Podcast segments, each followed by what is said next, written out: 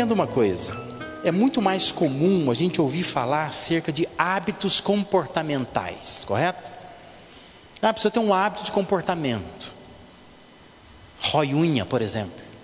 Comportamento ruim, né? Fala enquanto come, come com a boca aberta, sabe essas coisas assim? A gente fala que são, são hábitos comportamentais, hábito ruim. Fica andando pela casa à noite, não dorme. São hábitos ruins, né? A pessoa tem esse, esse jeito de, de fazer algumas coisas. Só que seria importante a gente entender que ao longo da vida, nós adquirimos os chamados hábitos emocionais. São hábitos emocionais. Você não precisaria fazer assim. Toda vez que alguém fala com vocês, você começa a fazer aquela carinha de eu, eu vou chorar. Isso é um hábito emocional.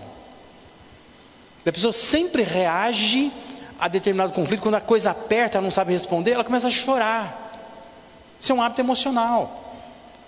A gente sempre cria algumas fugas na vida, não é? E muitas dessas são questões emocionais. É o jeito que a pessoa vai, ela vai adquirindo isso ao longo da vida. Isso é falta de inteligência emocional.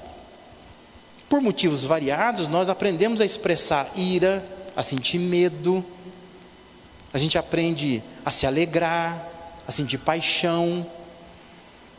Isso pode se transformar em hábitos emocionais. Já, já viu pessoas assim que eh, elas, elas são diferentes entre elas, né? Você fala para alguém, né? Eu lido com casais e fico ouvindo essas coisas, né? Mas assim, a mulher vai lá e diz para o marido assim: ó, Eu estou grávida. Só que antes dela dizer para ele que ela está grávida, ela já viu um monte de situações das amigas dela, que as amigas dizem para o marido que está grávida.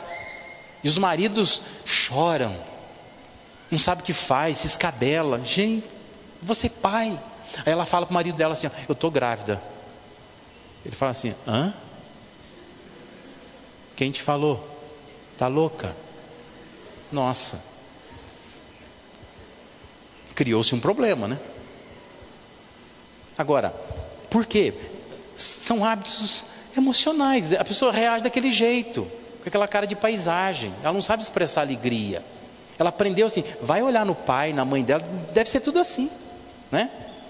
Não tem assim, aquela emoção, né? Você tem pessoas que têm problemas na vida, elas reagem de uma certa maneira. Outras pessoas de uma outra maneira completamente diferente. Tem gente que passa pela dor e cresce com aquilo. Tem gente que passa pela dor e morre com aquilo. Porque são reações diferentes. Cada um usa de forma inteligente suas emoções. Ou não, né?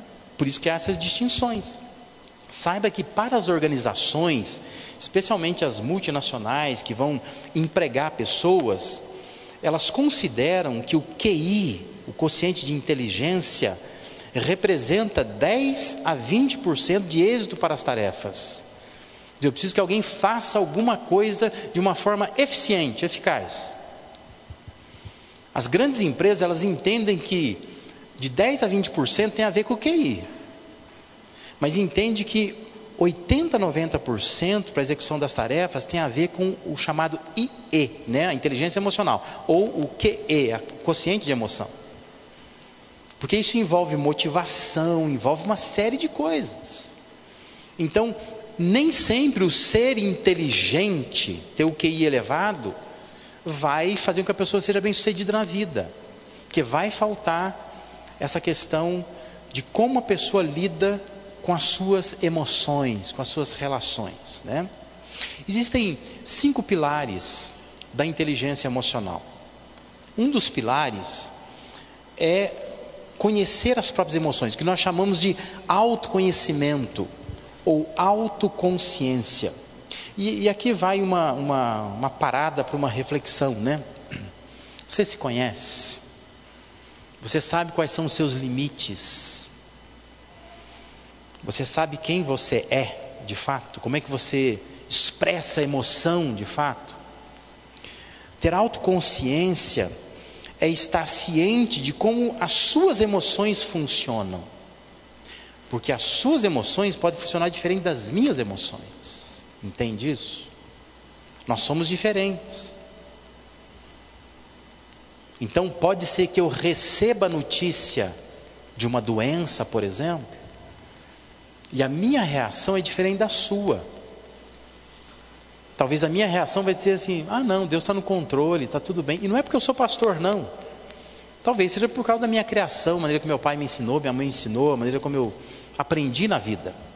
E pode ser que você, quando recebe uma notícia dessa, já começa a pensar em se enforcar. Né? Como é que eu vou fazer? Eu não vou viver com isso, não, imagina. Eu já lidei com pessoas que diziam assim: ó, se eu tiver que fazer um tratamento, eu não vou fazer. Eu vou morrer, mas não vou fazer. E já lidei com pessoas que dizem assim: ó, o que tiver que fazer, eu vou fazer. Por quê? Porque a pessoa ela, ela tem que se conhecer. Você tem que saber quais são os seus potenciais, como é que as suas emoções funcionam, como é que elas borbulham dentro de você.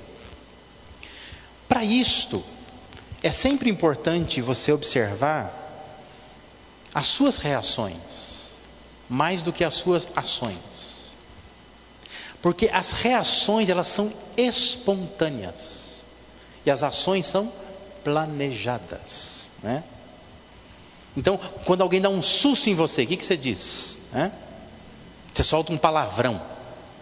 Ah, não, não, eu não sou assim. Não, você é assim. Isso aí está em você, né? Não adianta, porque a gente diz, não, não, é porque eu assustei. Né? Tem, casais que sentam comigo e tentam me convencer de que o problema deles é a questão financeira. Pastor, a questão é, nós estamos passando por um problema financeiro tão sério que está acabando o nosso casamento. Eu digo assim, ó, eu vou, eu vou assaltar um banco. Vou fazer isso por vocês, tá? Vou pecar, vou assaltar um banco. Eu, eu, vou, eu vou dar o dinheiro para vocês. Vão resolver o problema financeiro. Quero ver se resolve. Vocês vão arrumar outro. Não é o problema financeiro. Não é. A gente fica elegendo o problema. É, a sua reação é quem você é. Se cada vez tiver um problema financeiro você reagir dessa forma, o casamento está acabando para o problema financeiro. Ah, agora é para dos nossos filhos. Nossos filhos são pequenos. Quando eles crescerem, nós vamos melhorar. Nem sei se vai ter pai e mãe para quando o filho crescer, né? O jeito estão brigando, né? Só que depois vão vir os netos. Qual, qual é a sua reação? Observe as suas reações. As reações, elas denunciam quem você é. É aí que você se conhece. Fala, Ixi, eu sou nervoso, né? Eu não sou fácil. Eu sou sensível demais. Observe suas reações. Como é que você reage? Como é que você reage quando alguém no Facebook coloca um comentário sobre a sua foto, né? E engordou um pouquinho, hein? Aquele amigo, sabe aquele amigo chegado? Ele põe assim, e fim de ano, hein? Te ajudou a engordar um pouquinho. Nossa, e você fica doido com aquilo, né? Caramba, estou fazendo academia, eu estou correndo todo dia de manhã, estou fazendo caminhada com a melhor idade, eu não estou engordando coisa nenhuma. A pessoa vem dizer que eu estou engordando. Qual a sua reação? Como é que você reage ao que as pessoas fazem, falam a seu respeito? Para desenvolver uma inteligência emocional eficiente, madura, é fundamental esse conhecimento de si mesmo. A autoconsciência é a base de tudo. Eu tenho que saber quem eu sou. Como é que eu reajo a essas situações da vida. Outro pilar, ah, tá lá já. Outro pilar da, da, da inteligência emocional é administrar suas próprias emoções. A gente chama isso de autocontrole. É a capacidade que você tem que desenvolver de gerenciar o que você sente. Você é o piloto, você está no comando. Veja uma coisa, os pais erram muito nisso, né? O problema é muito sério. Estou cansado de chegar em casas de pais que têm criança pequena, aí você vê assim, na, na sala não tem nada. Não tem nada. Não pode ter tapete, não pode ter um enfeitezinho, não pode ter nada, porque a criança detona tudo. Aí você olha e fala, mano, o negócio está feio aqui.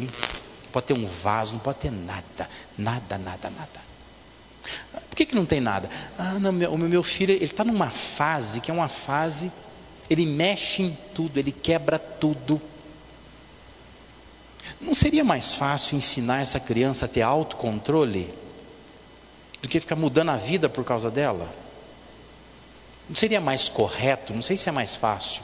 Talvez seja mais difícil. Mas não é mais correto? Porque o, os pais refazem a sua agenda, sua vida financeira, tudo por causa de um filho. Um filho que, como eu sempre digo, vai crescer e vai embora, viu? Ele vai embora, ele não vai ficar com você. Se ficar com você, ele vai te dar problema. Ele vai embora. Só que os pais eh, acabam criando todo o ambiente em torno dele para chorar no dia do casamento, né, ficar aquela crise, né, porque tem pai e mãe que tem crise quando o filho casa, começa a passar mal, dá diarreia, dá um negócio, não sabe o que fazer. Né, o filho vai ter que largar da mulher para voltar para casa, para atender a mãe, porque a mãe não consegue largar. Gente, isso é problema emocional, não é possível, né? Falta inteligência emocional. Precisa ter autocontrole. Ensina o filho a ter autocontrole. Quero muito. Não pode. Não dá. Não tem dinheiro. Isso é autocontrole. Né? Por que, que pessoas roubam coisas dos outros? Porque alguém nunca ensinou autocontrole. Estou vendo uma coisa que não é minha. Ah, eu quero pegar, quero ter, mas não é teu. Se um pai e uma mãe tivessem do lado dado um tapa na mão, né, que seja, né, ou chamar a atenção, vai lá dar uma varadinha, põe de castigo, não, você não pode pegar as coisas dos outros, faz devolver, faz pagar. A pessoa aprende o quê? Autocontrole. Eu preciso me controlar, não posso sair por aí fazendo o que eu quero, né? Posso pegar o carro saindo na velocidade que eu, que eu imaginar. Tem uma série de limites que eu preciso cumprir. Então, outro componente da inteligência emocional é administrar suas emoções geralmente vai se dizer assim: ó, eu não consigo controlar minhas emoções. Pastor, eu não consigo, a pessoa vai dizer. Né? Tem um ciúme doentio, uma ira incontrolável, uma tristeza profunda, desejo de falar, de gastar. Tem gente que diz assim, pastor, eu fico aqui, eu quero costurar minha boca, mas quando veio eu já falei. Faltou inteligência emocional, faltou autocontrole. Ah, eu não podia gastar, eu vi que não ia dar, mas quando eu vi, eu já gastei. Essa maneira que a gente diz de que eu não consigo controlar é uma emoção mais forte que eu, a gente diz, né? Isso é mais forte que eu, parece um demônio, capeta que está em cima de mim. Essa é uma forma pouco inteligente de se desculpar, de ficar arrumando desculpa. Não, ó, eu viro uma fera, sei lá, desejo incontrolado. Você administra e controla suas emoções, entenda isso, não o contrário. Assuma o comando das suas emoções. Você manda, não são elas que mandam. Autocontrole, administrar suas emoções é importante. Outro pilar da inteligência emocional é reconhecer ou ter consciência das emoções dos outros ou do outro. Isso a gente chama de empatia. A nossa tendência é focar sempre em nós mesmos em termos emocionais. A gente acha que nós somos carentes, nós não tivemos uma criação boa, nós precisamos de algumas coisas, nós necessitamos disso ou daquilo. Mas nós nos esquecemos que, especialmente quando surgem conflitos, a outra pessoa tem emoções borbulhando dentro dela. E nós precisamos conseguir pensar em como os outros estão sentindo ou como o outro vai se sentir depois de uma ação minha. Semana eu lidei com um caso aí, para ficar tranquilo que não é daqui não, eu lido com um caso de longe, né? Mas assim, eu disse à pessoa, falei assim, olha, você está toda hora culpando a outra pessoa, mas só do jeito que você está me contando aqui, você provoca, hein? Provoca. Toda hora você está provocando a outra pessoa. Você vai provocando, provocando, provocando. Isso é falta de inteligência emocional. Você não está entendendo que outra pessoa tem emoção. Eu sempre falo para as mulheres, quando a, a situação é muito difícil, né? Em aconselhamento para casais, cuidado com seu marido. Não leve ele ao extremo. Em várias situações. Tem mulher que leva o marido ao extremo da necessidade sexual, é um problema ao extremo da raiva, da ira, da força física, é um problema. Temos que botar a culpa no outro. É preciso ter consciência de que o outro tem emoção. E o homem faz a mesma coisa. É um tal de tratar a mulher como se a mulher fosse uma tábua, né? Ela não tem emoção nenhuma. Vai para lá, para cá, vai, não vai, fala de qualquer maneira, né? Já acompanhei muitos casais namorados que eu digo assim, ó, separa. Separa para o teu bem. Não casa. Não casa. Porque vai casar, vai piorar. Porque esses dois não, não têm empatia um pelo outro. Não entende que o outro tem emoção. O outro é um ser emocional. Precisa aprender, reconhecer que o outro tem emoção. Né? Essa dificuldade muito comum nas pessoas hoje em dia, ah, elas dificultam muito essa construção de relações saudáveis, né? de casamentos bons, de bons profissionais, bons alunos em escola, por conta da falta de inteligência emocional. O outro pilar é administrar o impacto das emoções do outro. Ou seja, a gente chama isso de inteligência social. Eu preciso saber ser inteligente na minha sociedade em que eu vivo. Você não tem como controlar a emoção do outro, o que o outro vai sentir. Mas você pode controlar o impacto da emoção do outro. Se, se o outro levanta a voz, você também levanta, né? Jogou uma coisa, você também joga. Então você pode controlar isso. Se alguém tiver um ataque de fúria, você pode segurar a pessoa, só isso. Você pode dizer, não é por aí. Se alguém fala alguma coisa, você pode ficar em silêncio. Então, é preciso administrar não só as suas próprias emoções, mas a emoção do outro também.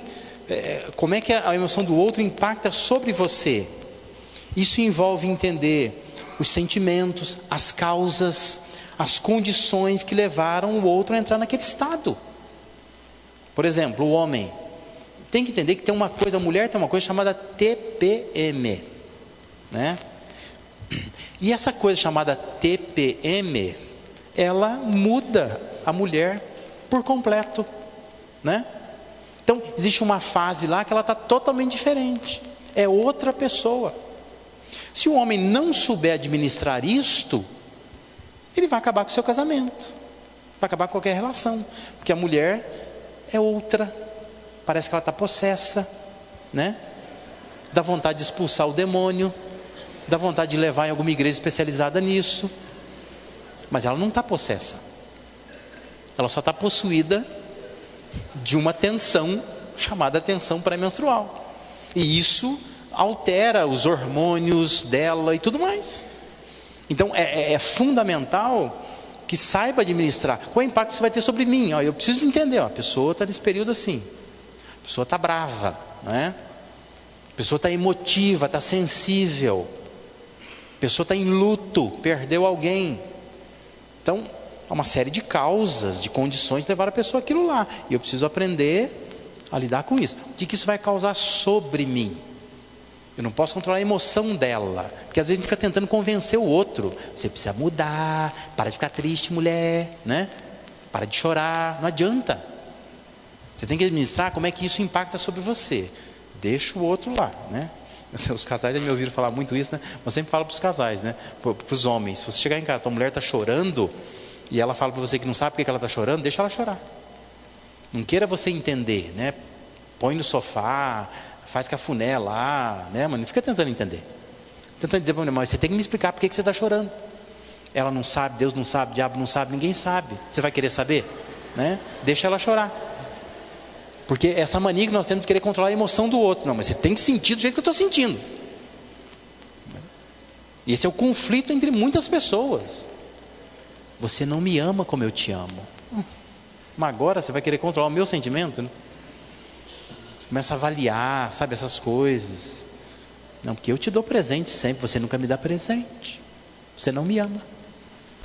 E a gente vai criando esses casos todos. Isso é falta de inteligência emocional. Eu não consigo administrar o impacto das emoções do outro sobre mim.